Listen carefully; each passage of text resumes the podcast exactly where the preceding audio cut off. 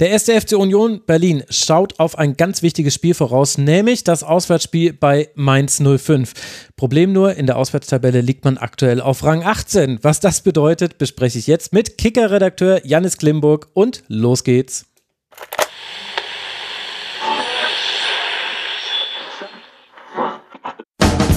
Sie hören den Rasenfunk. Wir haben auch insgesamt heute wieder ja, alles reingeschmissen, aber RB Leipzig hat natürlich äh, hochverdient gewonnen, hatten viele Torchancen. Alex Schwolo, der heute ja für Freddy im Tor war, ähm, hat uns gut und lange im Spiel gehalten und deswegen insgesamt natürlich ein verdienter Sieg und deswegen auch Gratulation an, an Marco und das Team und für uns gilt es jetzt einfach schnell die Kräfte zu sammeln, weil wir dann ja am Mittwoch ein ganz, ganz wichtiges Spiel in Mainz haben. Alles zum letzten Bundesligaspieltag. Ach, ich hätte ja eigentlich Marie-Louise Ether selbst sagen können. Sie hat es ja so wunderbar auf der Pressekonferenz nach dem Spiel gegen Leipzig, das mit 0 zu 2 verloren ging, formuliert. Janis, schön, dass du hier im Rasenfunk bist. Jetzt kommt ein ganz wichtiges Spiel für Union. Ja, absolut. Ähm, gegen Leipzig war man schon chancenlos, das muss man so sagen. Ähm, und jetzt äh, der absolute Abstiegskracher in Mainz. Ähm, jetzt zum zweiten Anlauf quasi nach Mainz ähm, ja, ich bin gespannt, äh, wie Union sich da präsentieren wird ab Mittwoch. Mhm. Wie schätzt du die Lage insgesamt ein? Also 17 Punkte hat Union, Rang 15, zwei Punkte Vorsprung auf Köln, sechs Punkte Vorsprung auf Mainz. Das heißt, aktuell sieht das ganz gut aus. Wenn du jetzt die Leistung in Leipzig mit einbeziehst, wie kritisch ist die Lage deiner Meinung nach? Ähm, ja, halbkritisch würde ich sagen. Man hat sich unter Nenad Bielitzer rein ergebnistechnisch schon, schon stabilisiert. Ich meine 1,42 Punkte pro, pro Spiel sind es unter dem, unter dem Kroaten. Ähm, und Leipzig war einfach eine Nummer zu groß, das muss man so klar, äh, so klar sagen. Wie ich gerade schon gesagt habe, man war, man war doch chancenlos. Ähm, aber jetzt mit Mainz kommt eben ein ganz anderes Spiel auf, auf Union zu. Man wird mehr Ballbesitz haben. Äh, man wird sich auch vermutlich mehr, mehr Chancen herausspielen. Gegen Leipzig, das muss man auch äh, so deutlich sagen, war es nur eine Möglichkeit. Ähm, da wird schon äh, ein ganz anderes Spiel auf, auf die Eisernen zukommen nur einen Torschuss und dann gab es noch diesen Konter von Volland, wo er sich dagegen entscheidet, direkt abzuschließen und wir dann im Nachhinein sagen können, war in diesem Fall die falsche Entscheidung. Wir haben in der Analyse schon länger über das Spiel gesprochen, also liebe Unionerinnen und Unioner, wenn euch das näher interessiert, äh, dann hört in die Sendung nochmal rein mit Benny Grund und Greta Linde und da waren wir alle drei uns einig, dass wir den Eindruck hatten, dass Union, dass man da zumindest in Leipzig gesehen hat, das ist ganz untypisch. Man kassiert Gegentore nach Standards, man lässt sich aus dem Zentrum rausziehen in, im 5-3-2. Selten jemanden gesehen, der ein 5-3-2 so gut bespielen konnte wie Leipzig. Und man leistet sich Tätlichkeiten oder äh, Fouls, es war keine Tätlichkeit, Entschuldigung, wie Christopher Trimmel. Würdest du dem zustimmen, dass Union gerade so ein bisschen sich selbst verloren hat? Ja, das kann man schon sagen. Das hast du eigentlich gerade schon gut zusammengefasst, was, was jetzt einfach in Leipzig nicht so gepasst hat. Ähm, das hat Union, glaube ich, die letzten Jahre so stark gemacht unter, unter Urs Fischer, auch mit dem 5-3-2, dass man die Standards sehr resolut verteidigt hat. Man hat sich eben nicht auseinanderziehen lassen. Die Mitte war sehr, sehr kompakt, vor allen Dingen mit Rani Kedira, Robin Knoche, die da so die, die Säulen waren. Und ähm, das ist alles so ein bisschen verloren gegangen. Und jetzt, was, was für mich auch so das größte Manko war gegen Leipzig, ist, dass vorne eben auch schon der Wandstürmer gefehlt hat. Ähm, Union hat die letzten Jahre eigentlich oft mit langen Bällen operiert, äh, mit einem Kevin Behrens, der sie dann festgemacht hat. Ähm, und jetzt hast du eben zwei schnelle Stürmer aufgestellt mit, mit Vertessen und mit Hollerbach, die man eben nur in die Tiefe schicken konnte. Und das hat äh, Leipzig dann auch extrem gut verteidigt am Sonntag. Mhm. Jetzt hast du aber ja auch schon gesagt, Leipzig ist ein Team in der eigenen Qualität, aktuell Tabellen Fünfter mit dem Anspruch in der Champions League zu spielen. Wir haben ja jetzt auch schon viele andere Spiele unter Bielitzer gesehen und der letzte Schwerpunkt, den wir hier aufgenommen haben, das war noch vor dem Abschied von Urs Fischer bei Union. Das heißt, wir haben die ganze Bielitzer Phase bisher immer in den Analysesendungen nur bewertet. Welchen Eindruck macht er denn auf dich, wenn wir jetzt mal erstmal nur über das Sportliche reden bei Union? was mir fehlt, ist so ein bisschen die, die klare Spielidee. Ähm, als er gekommen ist, hat er dann schon, ich meine, bis, bis auf ein Spiel hat er dann in den ersten Partien schon die Viererkette spielen lassen, mhm. ähm, was, was einfach auch nicht so gepasst hat, weil die Mannschaft das nicht, nicht so kannte. Im, Im, Trainingslager wurde das mal einstudiert, mit einer, mit einer Viererkette aufzulaufen.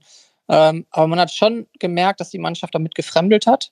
Ähm, und so, ja, fehlt mir, fehlt mir da der klare Plan, ähm, den man bei Urs Fischer eben gesehen hat. Ähm, ja, das, das fehlt mir einfach noch bei, bei Nenad Bielitzer. Würdest du trotzdem sagen, es war unausweichlich, dass die Zeit von Urs Fischer ihr Ende finden würde? Ich meine, es war ja einvernehmlich, also so einvernehmlich, wie man es dann wirklich mal allen Beteiligten glauben kann. Und wenn es auch die Absprache gab, im Sommer äh, schon getrennte Wege zu gehen, dann versteht man auch, warum man das dann vielleicht äh, vorzieht. Aber wenn du das jetzt mal miteinander vergleichst, die Spiele unter Birlitzer bisher äh, mit den Spielen unter Urs Fischer, du hast zwar den Punkteschnitt angesprochen, ich würde es aber dagegen halten, dass ich den jetzt auch gar nicht so überragend gut finde, ehrlich gesagt, mit den 1,42. Ja, absolut. Also klar, er war, wie gesagt, besser als, als unter Urs Fischer, aber sind wir ehrlich, das konnte auch nur besser sein. Ähm, und ich glaube, ähm, dass es schon unausweichlich war, um zu deiner ersten Frage zurückzukommen. Ähm, ich hatte, ich erinnere mich gerade noch an meinen Kommentar, da habe ich mich klar pro, pro Fischer ähm, gestellt. Das war, glaube ich, zwei, drei Spieltage, bevor er entlassen wurde. Ähm, aber ich glaube, man hat dann gerade in diesen Spielen, die dann eben noch gekommen sind, hat man gesehen, dass es eben einfach nicht mehr funktioniert, nicht mehr, nicht mehr harmoniert, dass einfach der Wurm drin war und man musste dann ähm, eben solche eine Entscheidung treffen, die dem Verein natürlich extrem schwer gefallen ist, bei dem, was, was Fischer alles geleistet hat. Ähm, der wird da einfach eine, eine Legende bleiben, das ist, das ist klar. Ähm, ja, und jetzt äh, kommt es darauf an, wie es eben auch jetzt gerade die nächsten Spiele, jetzt Mainz, ähm, wie, wie Union sich da präsentieren wird und ob, und ob eben diese, diese Spielidee, ähm, die man sich wünscht, ob die noch zum, zum Vorschein kommt. Hm. Wofür glaubst du denn, will Nenad Bielica eigentlich stehen? Von, auch von der Spielidee her? Hm, ich glaube schon, ähm, dass erst defensive First ähm, quasi ähm, ja, an der Tagesordnung steht, sage ich mal, ähm, dass man erstmal sicher und, und kompakt steht, wie es auch bei, bei ähm, Urs Fischer der Fall war. Ähm, das eben alles mit viel, viel Disziplin, ähm, die er ja dann auch verkörpert und vorgibt mit seiner, mit seiner schon strengeren Linie. Ähm, und dann eben schon über diese schnellen Spieler, ähm, dass man da eben über die Außen mit Flanken ähm, Hollerbach und, und Vertessen in die Tiefe schickt, vorher Fofana, ähm, Becker, ähm, um da gefährlich vors Tor zu kommen. Ich glaube, das ist schon so die Idee, die Bielitzer ähm, verfolgt, aber das geht eben bisher noch nicht so auf.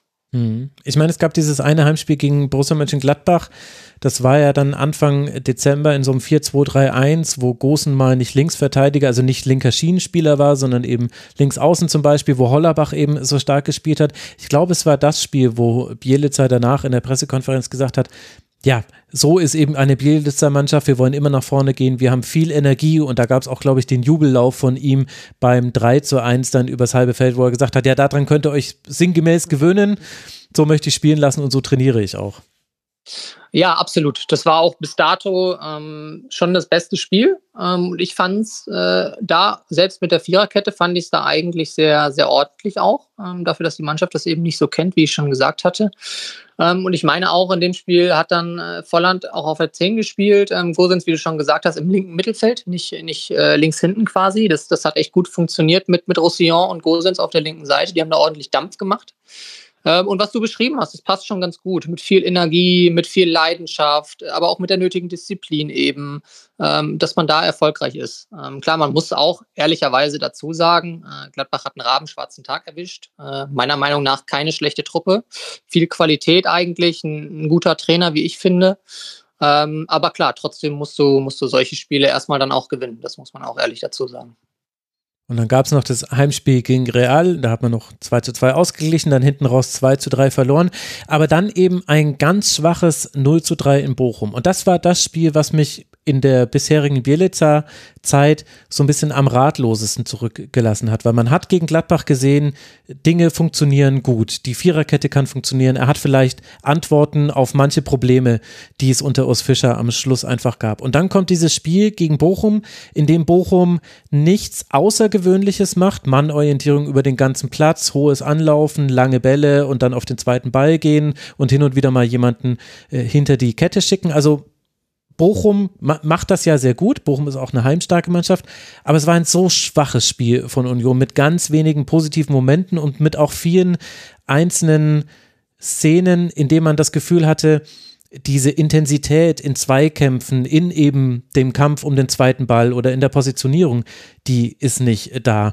Kannst du mir erklären, warum auch unter Bielitzer es solche Ausreißerspiele gibt und gerade auswärts, ich habe es ja eingangs gesagt, Union Tabellen 18. nur vier Punkte auswärts geholt? Ja, das ist eine, eine sehr schwierige Frage, weil das hat, glaube ich, viele ratlos hinterlassen, weil vorher hat man sich eigentlich ganz gut, ganz gut präsentiert, was die Punkteausbeute angeht.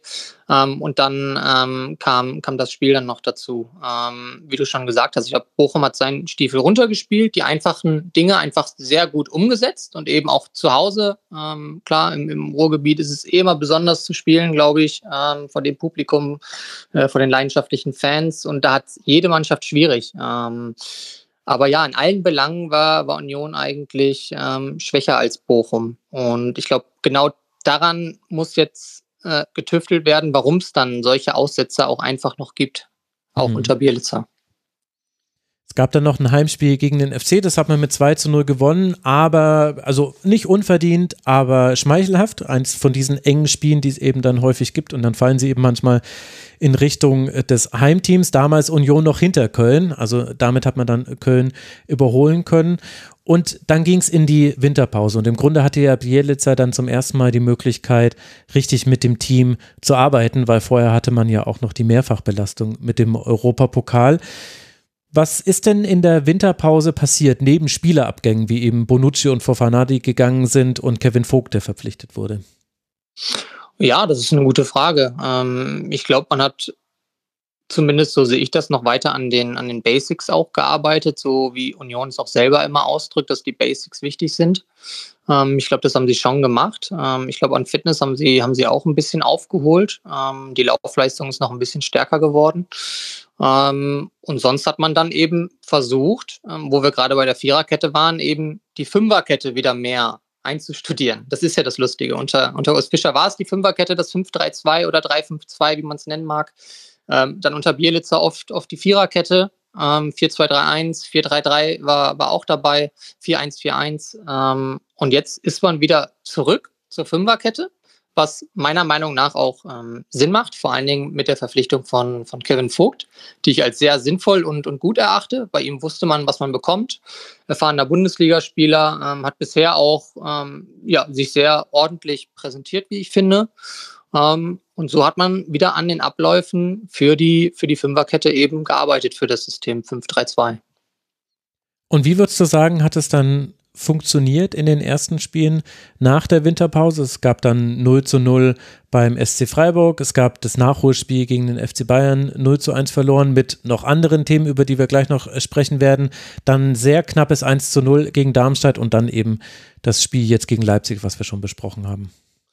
Mm, es hat in, in da, dahingehend hat es funktioniert, ähm, sich wieder darauf zu spezialisieren, dass man defensiv einfach jetzt wieder stabiler Auftritt. Jetzt vielleicht mal dann Leipzig ähm, ausgeklammert, aber auch, weil es eben ein anderer Gegner, glaube ich, nochmal ist.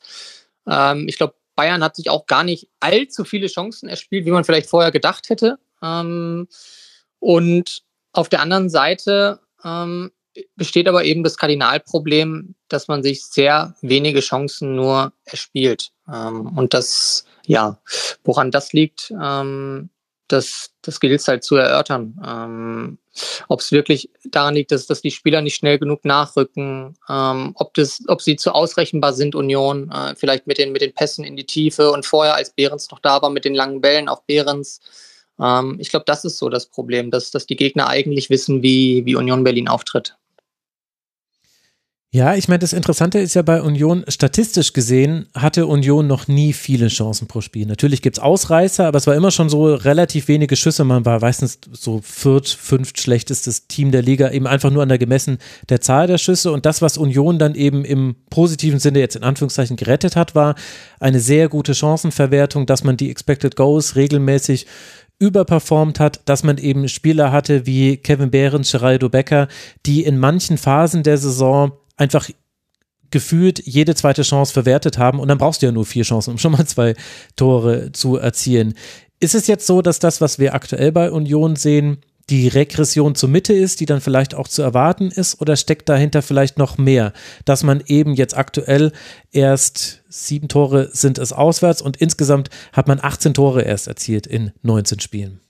Mhm, ich glaube, du hast es, hast es, eigentlich treffend äh, ausgesprochen. Ähm, wie du schon, schon meintest, ähm, Union hat sich nie richtig viele Chancen erspielt. Ich meine, es sind pro Partie dann, dann oft vier, fünf eben gewesen, vielleicht, wo man sagt, das waren dann schon vier, fünf gute Chancen, ähm, haben daraus dann eben ein bis zwei Tore gemacht, vielleicht auch mal ganz selten drei, aber es waren ja selten mehr auch als drei. Mhm.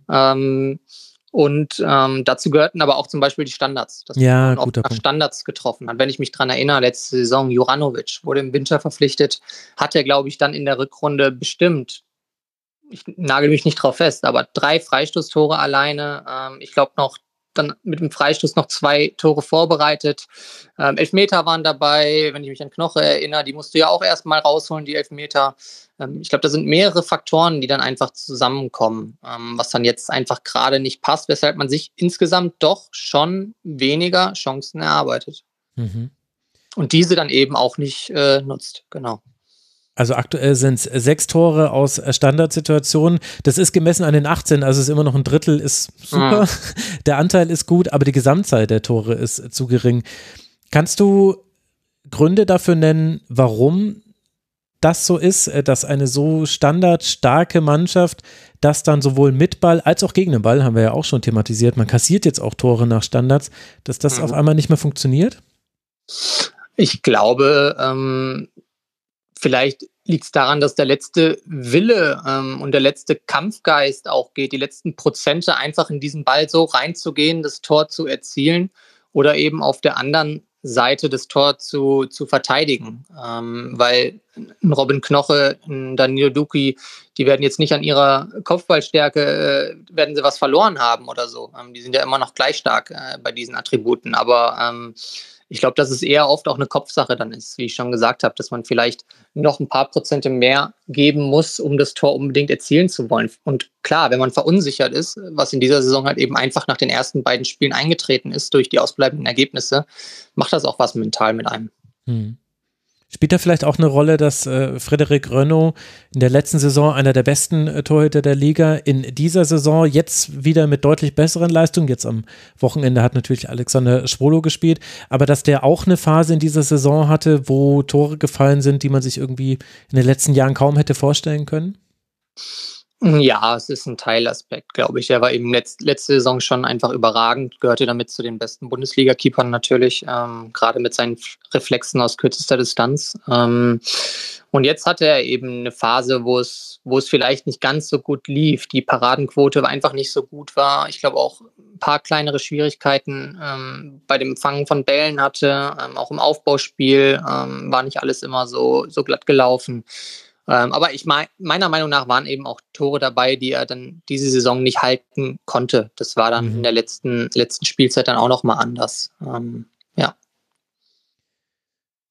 Wo ist sie hin, die defensive Stabilität? Müssen wir da auf Verletzungen blicken? Ich meine, du hast Robin Knoche schon erwähnt. Man hat immerhin nur drei Spiele gefehlt, aber Duki zum Beispiel ist ja ein super Beispiel. Der war extrem mhm. wichtig, auch offensiv bei Standards. Wie oft hat er das 1 zu 0 geköpft am ersten Posten? Äh, und jetzt ab dem neunten Spieltag raus. Er ist jetzt wieder zurückgekehrt. Das ist vielleicht mit die beste Nachricht dieses Leipzig-Auswärtsspiels gewesen. Aber welche Rolle spielen jetzt mal mit Blick auf die defensive Verletzungen in der Saison? Ja, extrem viel. Ähm, Danilo Duki war, war fast, oder ich glaube, mehr als zwei Monate raus. Ähm, Knoche hat mal gefehlt. Ähm, ich glaube, Diogo Late war bis jetzt eigentlich der Einzige, der immer durchgespielt hat. Jetzt war er erkrankt. Genau. Ähm, ich meine, ich denke, die Chancen stehen da gut, dass er am Mittwoch wieder spielen kann. Ist eben auch wichtig als einziger Linksfuß. Das darf man auch nicht vergessen in der Dreierkette. Ähm, Juranovic jetzt eben auch schon seit drei Spielen dann raus. Ähm, Gosens auch mal kurz raus gewesen. Ähm, Roussillon auch mal kurz. Also irgendwie konnten sie sich nicht wirklich einspielen. Ähm, mhm. Das ist eben schon ein großes Problem. Das vergisst man immer. Ähm, und hinzu gesellen sich eben Konzentrationsfehler, leichtere Aussetzer, die sie sich eben sonst nicht so erlaubt haben. Und ich glaube, wenn man das zusammennimmt, dann kommt eben so eine Flut an Gegentoren zusammen, die jetzt, wie gesagt, zumindest ein bisschen eingedämmt worden, werden konnte.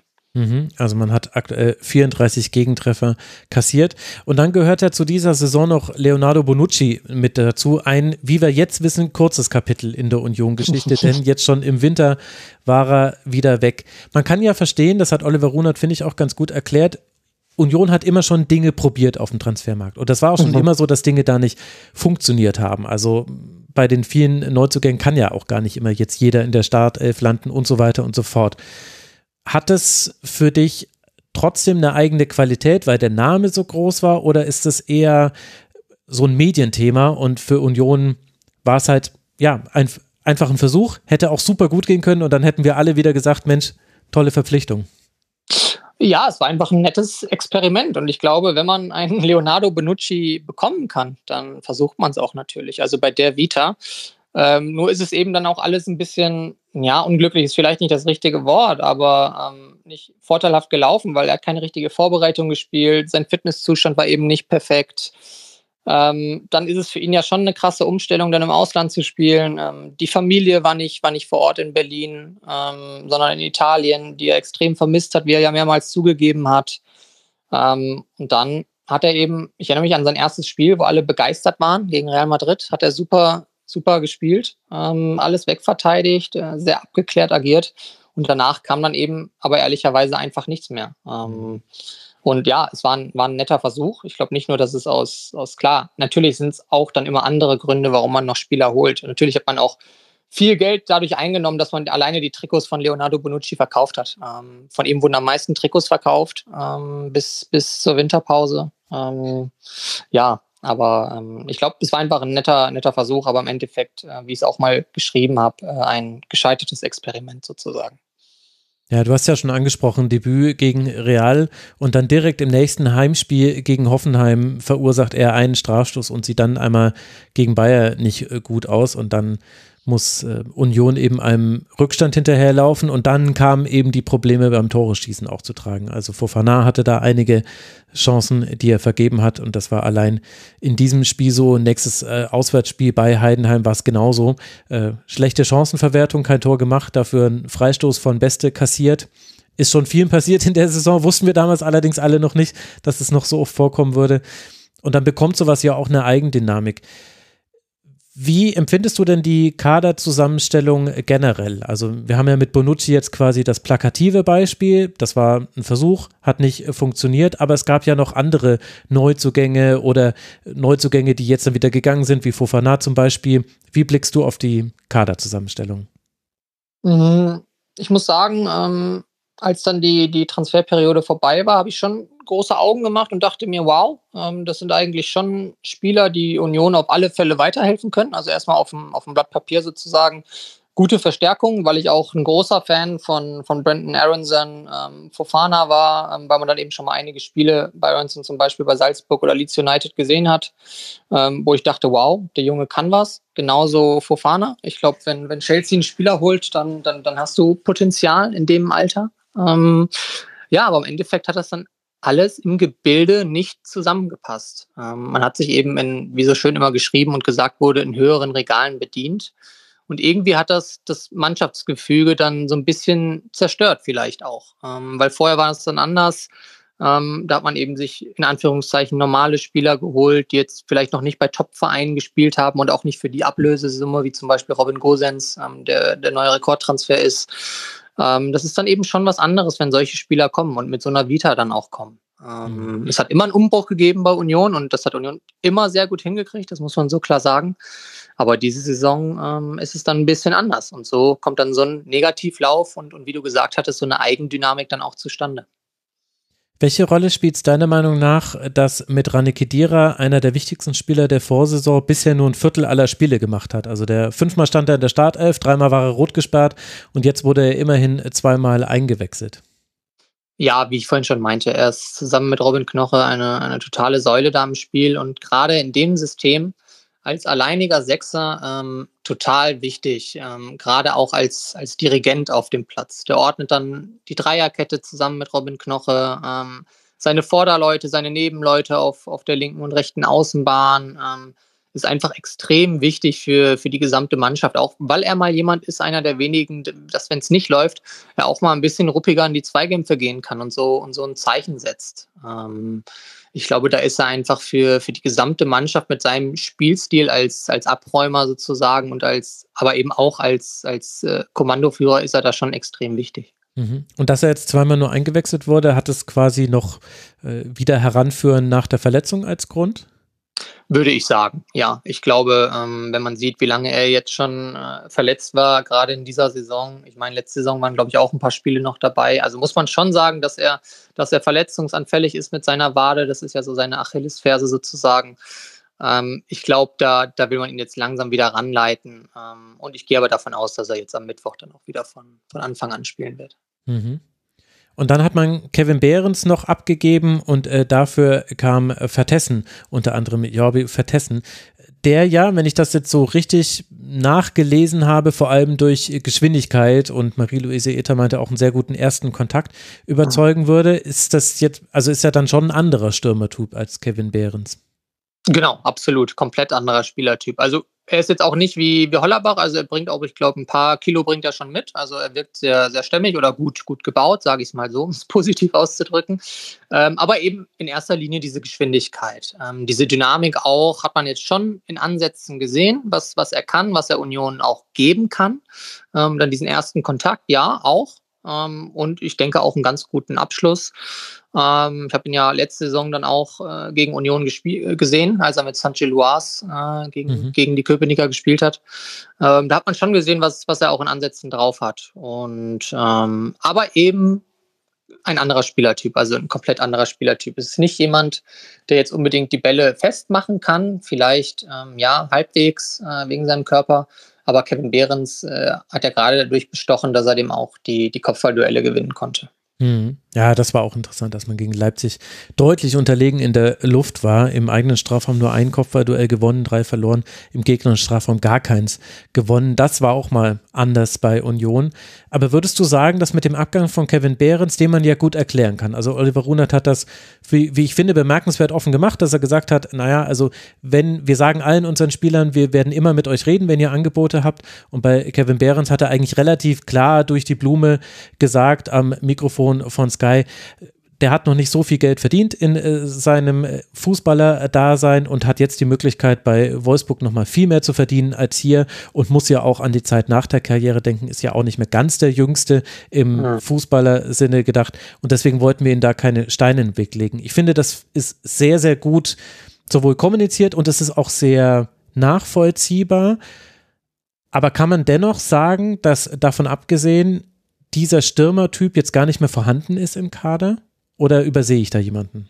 Mm, ich glaube, so ganz wie Kevin Behrens ist niemand im Kader. Ich glaube, wer dann eben noch, noch am ehesten rankommt, ähm, das sind eben Mikkel Kaufmann und Chris Bedir, die eben auch mhm. größer gewachsen sind, aber eben nicht ganz so stämmig und robust wie, wie Kevin Behrens vielleicht und wahrscheinlich auch nicht so die Kopfballstärke mitbringen. Das kann ich eben einfach noch nicht ähm, genau sagen, weil ich Bedir und Kaufmann eben einfach noch nicht viel gesehen habe. Ähm, bisher haben sie ja nicht viel gespielt, das muss man ja ehrlich sagen. Ähm, aber ich bin der Meinung, dass ein Kevin Behrens der Mannschaft schon fehlen wird, auf alle Fälle. Einmal von, von seinem Charakter her, von seiner, von seiner Mentalität, ein sehr sympathischer Typ, ein ehrlicher, direkter Typ, der auch immer seine Meinung preisgegeben hat. Ähm, aber wie du schon gesagt hast, ich glaube, es ist absolut legitim von beiden, wie sie es kommuniziert haben, dass Kevin sagt, gut, ähm, ich bin jetzt, ich glaube, er ist am Wochenende 33 geworden, ja. ähm, dass er jetzt nochmal mehr verdienen will und das ist klar, dass er das bei Wolfsburg dann macht ähm, und ich glaube, dann auch noch einen längeren Vertrag unterschrieben. Äh, finde ich es einfach nur ähm, ja, fair und legitim. Hast du das Gefühl, dass das Umfeld äh, von Union das ähnlich nüchtern betrachtet wie wir zwei jetzt? Mm, den Abgang von Kevin Behrens. Mhm. Wenn man so die sozialen Netzwerke durchforstet hat ein bisschen, war man schon doch traurig, ähm, weil sich Kevin Behrens natürlich schon extrem mit dem Verein identifiziert hat und hat ja auch irgendwie mit seiner Vita perfekt zur Union gepasst, mhm. ähm, die eben auch jetzt noch nicht lange in der Bundesliga spielen. Kevin Behrens hat sich auch hochgearbeitet von der, von der Bremenliga ähm, bis in die Champions League. Also es ist eine Geschichte, die es sonst wohl so nicht mehr gibt. Und ähm, da, klar, daher war man schon traurig, ähm, aber ich glaube, dass es auch Fans gibt, die, die das dann im Endeffekt auch nachvollziehen können, warum Kevin Behrens dann zum, zum VfL Wolfsburg wechseln wollte. Mhm. Also wie würdest du generell die Stimmung aktuell im Umfeld von Union beschreiben? Klar, es herrscht schon eine, eine gewisse Unruhe, das würde ich schon sagen, ähm, aufgrund bestimmter ja, Vorfälle, die wir noch besprechen werden, vermutlich. Ähm, aber die Fans sind ja dafür bekannt, dass sie da nie den Kopf verlieren und äh, ganz entspannt bleiben, jetzt auch in Leipzig. Haben sie die, die Mannschaft wieder eindrucksvoll unterstützt. Ähm, und ja, sie würden da nie gegen die Mannschaft vorgehen oder äh, große Kritik äußern, ähm, weil sie wissen, was Union einfach die letzten Jahre geleistet hat und ja, der Verein dann in diesem, in diesem Sinne auch dann schon ja speziell ist.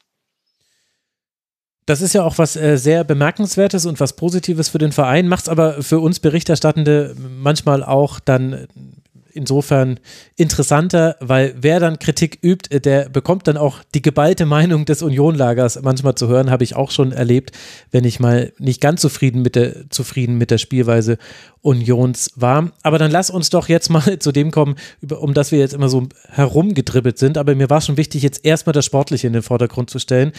Nenad Bielitsas äh, Tätigkeit gegen Leroy Sané im Nachholspiel gegen den FC Bayern. Ich denke, jeder hat mitbekommen, was da passiert ist. Ich denke, die meisten haben auch mitbekommen, wie er zunächst darauf reagiert hat. Und du hast damals einen Kommentar im Kicker geschrieben, dass er als Trainer nicht mehr länger tragbar sei. Warum? Mm, ich denke, weil ähm, ein Trainer einfach eine Vorbildfunktion hat. Und ähm, ich finde, natürlich, jeder wird im Sport äh, auch in gewisser Weise provoziert. Und äh, ja, Leroy Sané ist wahrlich wahrscheinlich auch kein Unschuldslamm. Ähm, der wird da wahrscheinlich auch was gesagt haben und ihn vielleicht ein bisschen selber auch geschubst haben oder berührt haben. Ähm, das, das, zeigt, das sieht man ja auch leicht. Ähm, aber trotzdem glaube ich, dass man da gerade als Trainer und auch als erfahrener Trainer da die Ruhe bewahren muss und jemandem dann nicht zweimal auch noch, nicht nur einmal ähm, ins Gesicht greift. Ähm, und ich finde, irgendwo ist dann mal eine Grenze erreicht und äh, meiner Meinung nach ist es dann äh, beim Trainer so der Fall, dass, dass wenn man sowas macht, ähm, dass man dann nicht mehr als Trainer für diesen Verein dann noch tätig sein sollte. Mhm. Also ich weiß gar nicht, ob Leroy Sané geschubst hat. Ich kann mich jetzt, mhm. ich glaube, er wollte nur nach dem äh, Ball greifen, aber ja, ja, genau. Muss, müssen wir, glaube ich, nicht in die Detailanalyse gehen. Ja. Wie, welche Rolle hat denn dann bei deiner Einschätzung das gespielt, wie sich Nina Bielica nach Spielschluss dazu verhalten hat? Weil er hat ja nicht gesagt, oh, es tut mir leid, keine Ahnung, was da mit mir durchgegangen ist, äh, ich entschuldige mich bei allen Beteiligten, sondern in der ersten Reaktion hat er ja im Grunde Sané die Schuld gegeben. Er kommt hier in meine Zone, so als ob die Spieler die Coaching-Zone nicht betreten dürften und so weiter und so fort. Ja, stößt natürlich auf Unverständnis ähm, aus mehreren Gründen. Ähm, ich glaube, da sollte man das eigentlich dann sofort einsehen ähm, und dann ist es auch wieder ja ein Stück weit was anderes vielleicht, wenn man sich direkt entschuldigt, wenn man es dann wirklich einsieht, Reue zeigt, ehrliche Reue zeigt. Und sind wir ehrlich, in einem Verein ist es ja so, es gibt dann, dann Pressesprecher, ähm, die sprechen dann auch mit dem Trainer und sagen ihm dann, glaube ich, auch in gewisser Weise, was er denn jetzt sagen soll. Und das wird da mit Sicherheit auch der Fall gewesen sein, weil sie auf die, dieser Ebene dann eigentlich auch ganz gut aufgestellt sind, denke ich, dass, dass sie dem Trainer mitgeben, was er denn dann sagen soll. Gerade vielleicht auch einem, einem ausländischen Trainer, der dann vielleicht ähm, ja nochmal anders tickt. Kroaten sind ja, glaube ich schon, kann man so sagen, leichte Heißblüter. Ähm, ich glaube, das ist bei manche Kroaten genauso wie manche Deutsche. Ich glaube, man kann das nicht so auf die Nationalität runter machen. Aber manche nee, sind definitiv. Nicht auf alle, nicht auf alle, das stimmt. Da gibt es auch Deutsche auf jeden Fall. Ähm, aber ich glaube, wenn es ein ausländischer Trainer ist, das will ich nochmal sagen, ist es, glaube ich, nochmal was anderes. Ähm, vielleicht auch wegen leichten Sprachbarrieren, obwohl er sehr gut Deutsch spricht, auf jeden Fall. Ähm, das finde ich schon. Ähm, aber ihm wird ja quasi vorgelegt, was er sagen soll. Das will ich damit, will ich damit sagen. Ähm, und das hat er eben nicht gemacht. Ähm, und dann kam es ja später, glaube ich, erst. Ähm, es hat dann ein bisschen gedauert, bis er sich dann quasi entschuldigt hat. Ähm, ja, spielt dann natürlich mit rein, würde ich sagen. Mhm. Ja, und äh, hat eben für eine ungewöhnliche Unruhe bei Union gesorgt, auch wenn die entsprechenden Verantwortlichen, inklusive Dirk Zingler, sagen, die Unruhe ist nur außen, bei uns ist äh, keine Unruhe. Glauben wir es Ihnen mal so. Äh, Bielitzer wurde dann für drei Spiele gesperrt, also sprich jetzt das Main-Spiel ist dann das letzte Spiel, das er auf der Tribüne verfolgen muss, darf eben eine halbe Stunde vor und nach Abpfiff keinen Kontakt zur Mannschaft haben und während des Spiels sowieso nicht, auch nicht indirekt. Und dann hast du geschrieben im Kicker, dass da Teile des Kaders äh, nicht zufrieden damit gewesen sein, mit der Entscheidung, dass er sowohl Trainer bleiben darf, als auch, dass er dann eben nach dieser Drei-Spiele-Sperre zurückkommt. Ist ja unüblich, dass man solche Informationen hat. Woher hast du die denn? Ja, da kann ich natürlich als Journalist, muss ich natürlich den Quellenschutz nennen, da kann ich jetzt nicht sagen, von wem ich das genau habe. Ähm, aber man kann sich ja denken, dass es was aus, aus Spielerkreisen damit zu tun hat. Ähm, mhm. Vielleicht nicht unmittelbar von Spielern. Ähm, da hängt ja immer mehr mit äh, zusammen. Ja, aber ich, ich glaube, ähm, es ist normal, dass ein Spieler das nicht gut findet, wenn sein Trainer ähm, sich sowas leistet. Also ich glaube, da wird mhm. kein Spieler sagen, das hat man ja auch direkt nach dem, nach dem Spiel dann äh, gehört von, von Gosens oder Vogt, dass sowas natürlich nicht gut ist. Ist, äh, ist natürlich klar. Und ich glaube, das Problem ist da einfach, ähm, wenn jemand eben diese Disziplin, diese strenge Linie vorgibt und dann selber aber so handelt, ähm, ist es, glaube ich, extrem schwierig, diesen Weg dann noch äh, vorzugeben. Ich glaube, das ist das größte Problem. Ähm, und deswegen, ähm, glaube ich, gab es dann wohl, wohl Spieler, die ähm, das nicht so ganz gut fanden und sich dann eben auch beschwert haben. Aber du hattest das quasi nicht nur von einem Spielerberater, sondern von mehreren.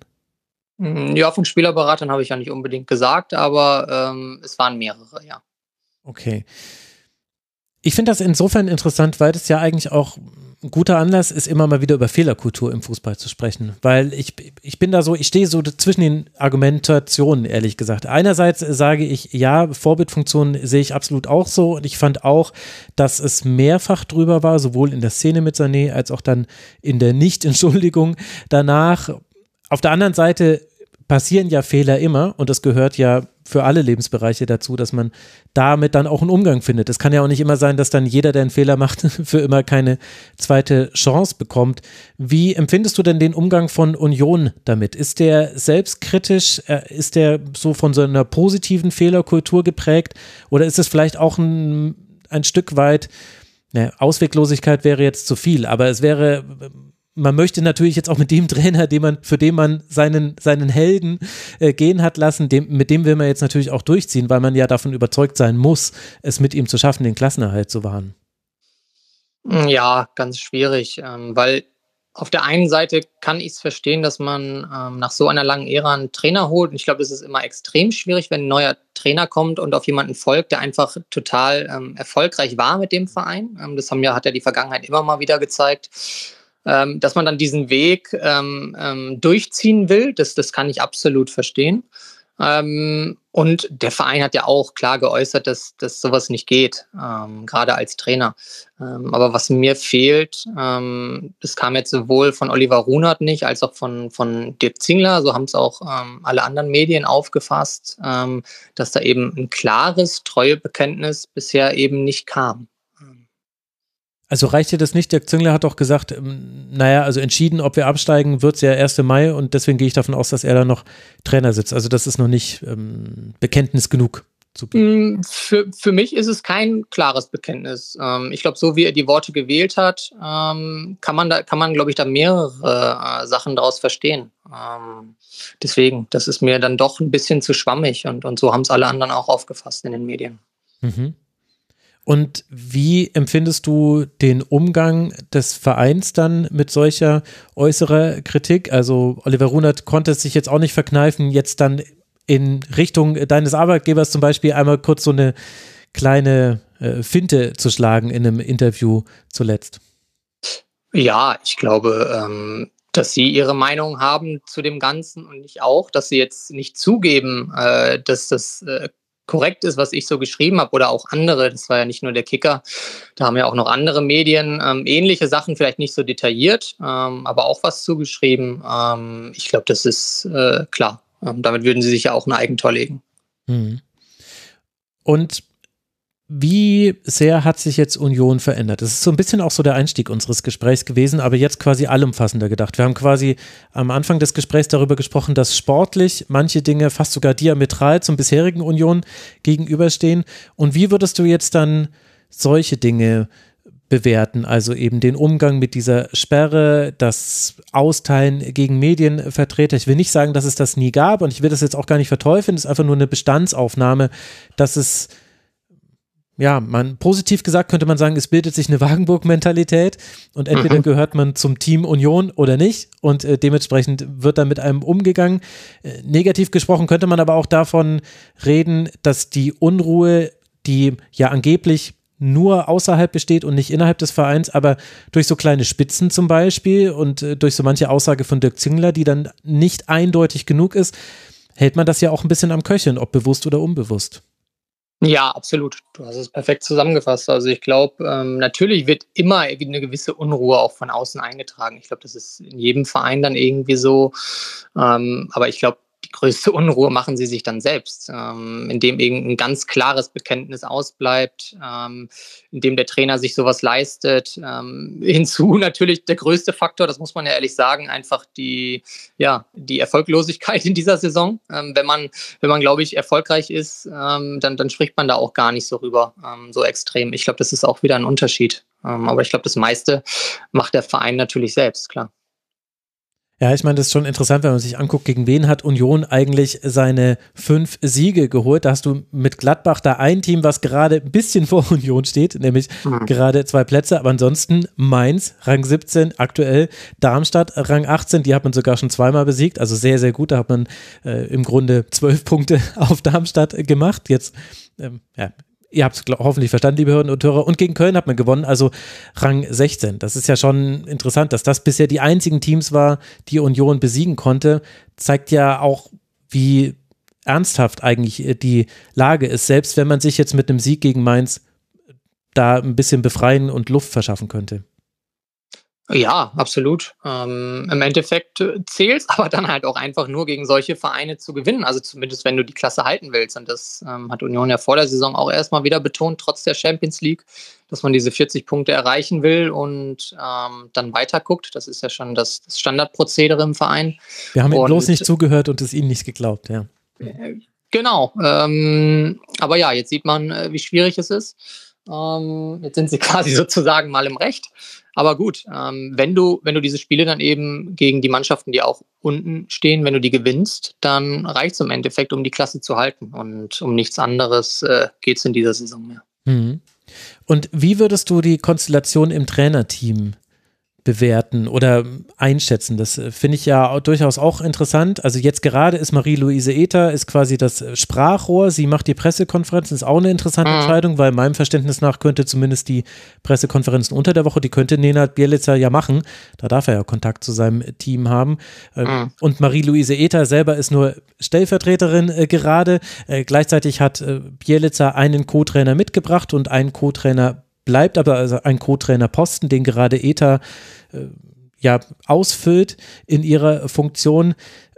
Ich weiß nicht, ob das gar kein Thema ist oder ob es ein Thema ist und ob es vielleicht nur deshalb ein Thema ist, weil eben jetzt ETA die Pressekonferenzen halten muss. Wie würdest du es einschätzen?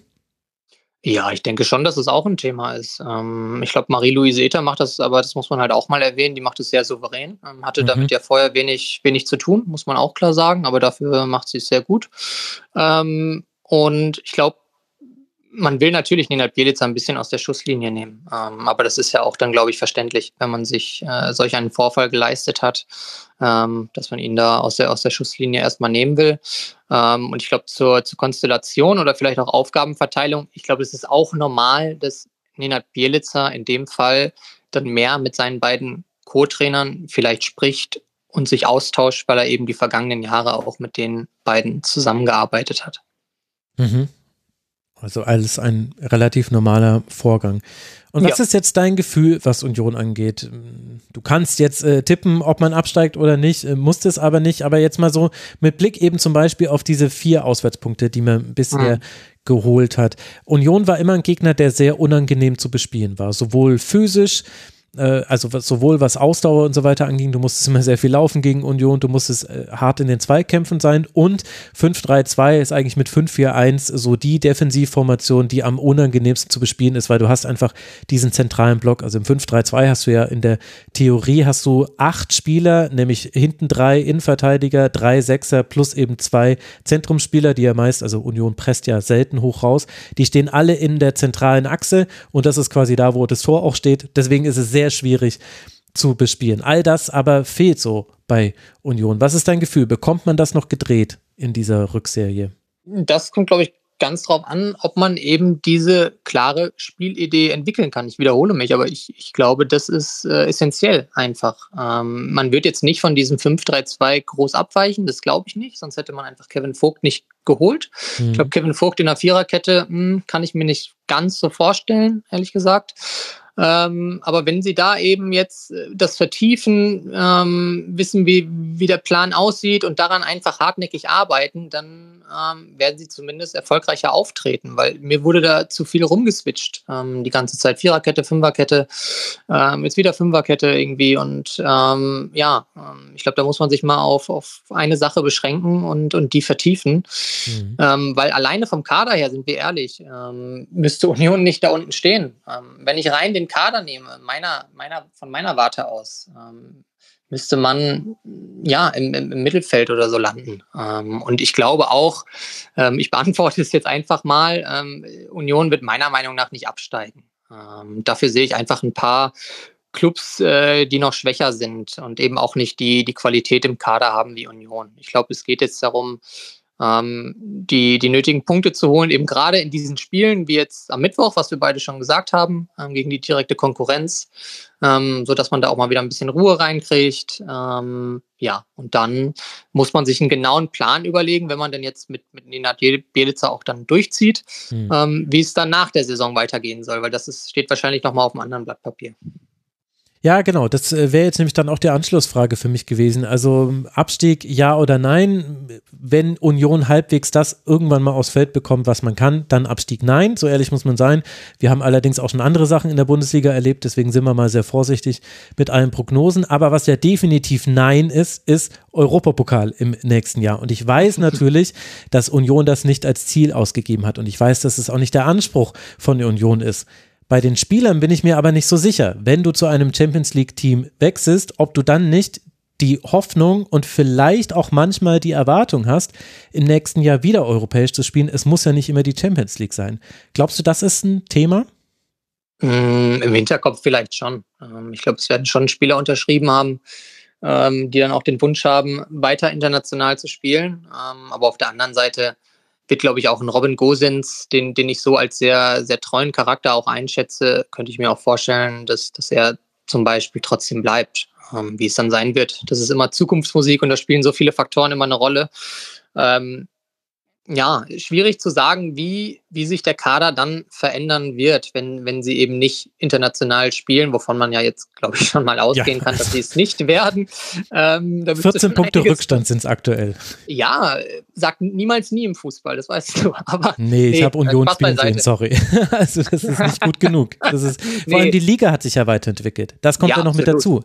Absolut. Union hat eine Schwächephase und nicht für alles kann Union etwas, aber was halt, und einer dieser Faktoren, für den Union nichts kann, ist, dass zwei Teams hochgekommen sind, denen es egal ist, wenn sie in der 85. Minute 0 zu 1 äh, zurücklegen. sie brechen aus ihrer Ordnung nicht auf. Und mit Heidenheim ein exzellentes Team. Und ich finde, der Fußball hat sich verändert. Wenn ich mir angucke, was zum Beispiel bei Augsburg passiert ist mit dem Wechsel von Maaßen auf Torup, wenn ich mir mhm. angucke, wie Thomas Letsch es schafft, immer wieder dieselben vier Werkzeuge, die man hat im Absolut. Offensivspiel, immer wieder äh, ja. bei jedem Gegner eigentlich zum Einsatz zu bringen, egal ob das Dortmund ist oder eben der FC Augsburg. Aktuell ja. würde ich schon sagen, da gibt es eine Weiterentwicklung im Großen bei manchen Teams und im Kleinen bei anderen. Ja, absolut. Das ist so im Sport. Ähm, Union ist am Schwächeln. Die letzten Jahre war es eben andersrum und jetzt trumpfen eben andere Vereine auf. Also auch wenn man ganz nach oben geht. Ich will jetzt gar nicht zu sehr abweichen, aber, ja, aber Stuttgart, Leverkusen ja. auch für eine Runde spielen. Ja. Also, das hätte ja jetzt auch so niemand erwartet ähm, in, in, diesem Maß. Ähm, aber äh, zurück zur Frage. Ich glaube, ähm, klar, das ist ein Umbruch geben wird, den gab es bisher jede Saison, den wird es auch in der nächsten Spielzeit geben. Aber wie groß der dann ausfällt, das, das hängt von so vielen Sachen dann noch ab. Wer ist mhm. Trainer, ähm, wer ist äh, Sportdirektor und so weiter und so weiter. Und dann eine Frage, äh, sie ist ein bisschen populistisch beziehungsweise oberflächlich, aber ich glaube, sie trifft dann doch einen richtigen Kern. Wenn ich mir den Kader so angucke, dann sind da viele Spieler mit dabei, die ganz, ganz tolle Fußballer sind, bei denen ich mir aber nicht sicher bin, ob sie im Abstiegskampf immer die Attribute mitbringen, die man braucht. Weil Abstiegskampf ist halt mega unangenehm und du musst vor allem mental irre stabil sein, um dich einfach von diesem Druck nicht lähmen zu lassen in Spielen. Und da ist für mich zum Beispiel Robin Gosens ein gutes Beispiel. Ich will jetzt nicht sagen, er könne per se keinen Abstiegskampf, dafür kenne ich ihn nicht gut genug. Mhm. Aber es ist ja schon interessant zu sehen, dass er schon unter seinen Möglichkeiten spielt und dass man auch das äh, Gefühl hat, selbst in den Spielen, in denen Union jetzt gewonnen hat, waren oft andere diejenigen, die die entscheidenden waren, obwohl es von den Fähigkeiten her immer jemand wie Großens, ich will es jetzt gar nicht nur über ihn sagen, er ist jetzt das Beispiel dafür, mhm. eigentlich leisten müsste. Aber wir haben ja zum Beispiel Kral und Toussaint, die haben wir ja gesehen im Abstiegskampf.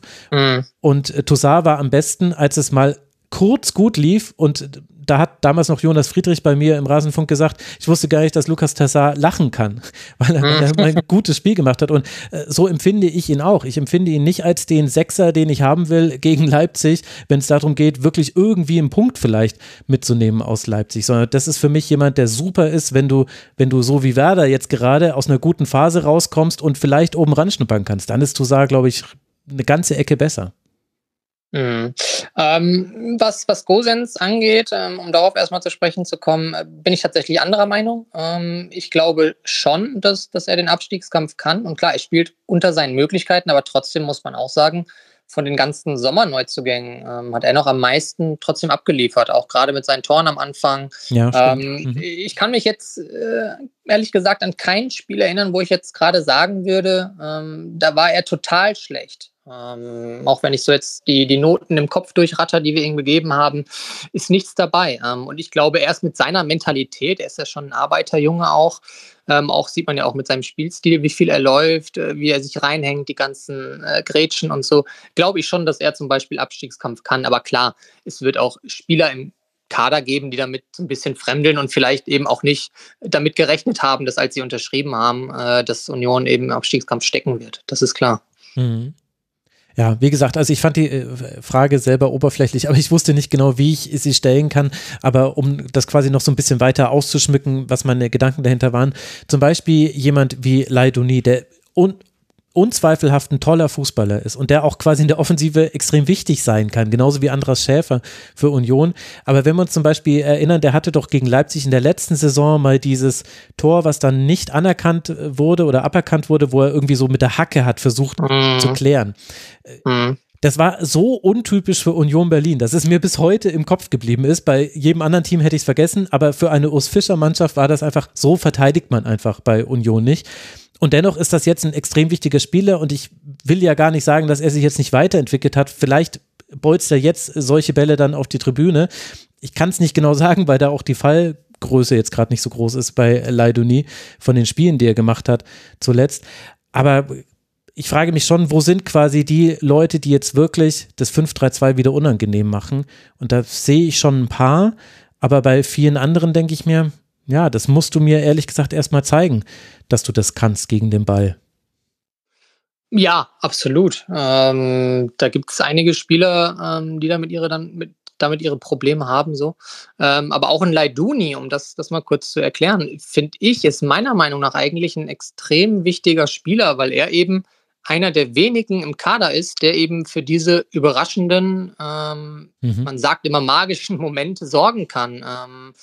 Weil er dann schon ein gewisses Flair mitbringt ähm, für diesen Überraschungsmoment. Und ähm, ja, deswegen wundert es mich auch ein bisschen, dass er, klar, er war jetzt auch beim, beim Afrika Cup mit dabei, ja, genau. aber dass er, dass er einfach insgesamt, ähm, das war dann schon auch am Ende unter, unter ähm, Urs Fischer so, dass er dann nicht so viel Spielzeit bekommt, weil meiner Meinung nach war er zum Beispiel in der, in der Rückrunde in der letzten Saison extrem wichtig für, für den Erfolg von Union. Ja, offensiv würde ich dir da recht geben, gegen den Ball ist halt so das Problem. Und da sind wir halt auch bei so einer Abwägung, die dann jeder Trainer für sich treffen muss. Was mhm. ist mir wichtiger, das Verhalten gegen den Ball oder das mit dem Ball? Ja, Im Idealfall natürlich beides top, ist ja klar, aber das ist es ja gerade eben nicht. Und ich muss sagen, ich glaube auch, dass Union davon profitiert, dass es Teams gibt, die gerade viel größere Probleme haben noch als Union. Also Köln hat jetzt äh, zwar gewonnen, aber wir alle wissen, wie da die Kaderstruktur aussieht. Äh, Darmstadt probiert alles, hat aber auch 1800 Verletzte. Und ähm, Mainz 05, die sind so die einzigen, das haben wir auch vorhin besprochen in der Sendung, äh, wo wir den Spieltag analysiert haben da habe ich zumindest das Gefühl, wenn man da nochmal einen Trainerwechsel haben sollte, dann könnte sein, dass da nochmal was ins Rollen geht, weil die stehen viel schlechter da, als sie eigentlich dürften, weil sie gar nicht so schlecht spielen, wie eben die 14 geschossenen Tores aussehen. Das sind die einzigen, wo ich so ein bisschen so sagen würde, aus Unioner Sicht, da halte ich mal die Luft an, dass die nicht in Lauf reinkommen. Aber dann kommt eben schon Union und dann haben wir schon eine Lücke zu Bochum. Vielleicht wird die geschlossen am Mittwoch, aber ich, ja, ich bin da irgendwie sehr schwankend, weil Union ist gerade nicht Union. Und die Bundesliga ist nicht mehr die Bundesliga, in die Union vor vier Jahren aufgestiegen ist. Nee, das stimmt. Und wo du Mainz angesprochen hast, nur noch ein paar Worte dazu. Das wundert mich auch ehrlich gesagt, dass Mainz da unten steht, ähm, weil die schon, schon sehr gut kicken können. Ähm, und ich finde den Kader auch. Ich habe jetzt das letzte Spiel von Mainz gesehen. Mhm. Ähm, gegen Bremen war es, meine ich. Ähm, da fand ich den, die Aufstellung ähm, allein von den, von den Spielern her fand ich schon sehr stark. Auch mit den, mit den Winterneuzugängen, mit, mit den Gangkamen, mit Amiri. Ähm, wenn du dann noch einen, Marco Richter von der Bank bringen kannst, dann äh, heißt das was, meiner Meinung nach. Ähm, wenn du dann siehst, dass Mainz da unten drin steht. Ähm, ist auch der Verein, wo ich sage, ähm, die könnten Union durchaus noch, noch überholen oder zumindest zusammen mit Union vielleicht noch ein paar Plätze gut machen. Und deswegen äh, bin ich auch sehr gespannt, wie es am Mittwoch laufen wird dann. Aber wirklich, das ist äh, so ein äh, spannendes äh, Spiel. We, wen die Einschätzung zu den anderen Abstiegskandidaten aktuell in, interessiert, also in Anführungszeichen, das haben wir alles am Anfang der letzten Sendung, die am heutigen Mittag, den 5. Februar am Montag erschienen ist, besprochen. Jetzt aber erstmal danke ich dir, Janis, dass du dir die Zeit genommen hast. Ich bin sehr gespannt, wie viele Interner du uns noch verrätst. Bitte immer alle exklusiv beim Rasenfunk abladen. aber natürlich. Ja, Danke dir. Ja, dafür sind wir ja auch bekannt, dass wir interne ausplanen. Nein, aber ich fand es mal sehr interessant, mit dir zu sprechen und äh, bin sehr gespannt, wie es mit Union Berlin weitergeht. Vielen, vielen Dank dir, lieber Janis. Alles klar, danke. Ciao, ciao. Und euch, lieben Hörerinnen und Hörern, danke ich für eure Aufmerksamkeit. Diese Sendung, wie alle anderen, ist allein von euch crowdfinanziert. Rasenfunk.de slash supportersclub, da erfahrt ihr, wie man uns unterstützen kann. Und an dieser Stelle noch der Hinweis, es wird ein Tribünengespräch erscheinen und ich weiß, dass das auch für Union-Fans interessant sein wird, zum Leben und Wirken von Kai Bernstein. Das wird vermutlich am Dienstag, den 6. oder Mittwoch, den 7. Februar erscheinen. Ich sag einfach mal unbedingt anhören und bitte gesund bleiben. Bis bald hier wieder im Rasenfunk. Macht's gut. Ciao. Der Rasenfunk lebt von euren Beiträgen. Vielen Dank.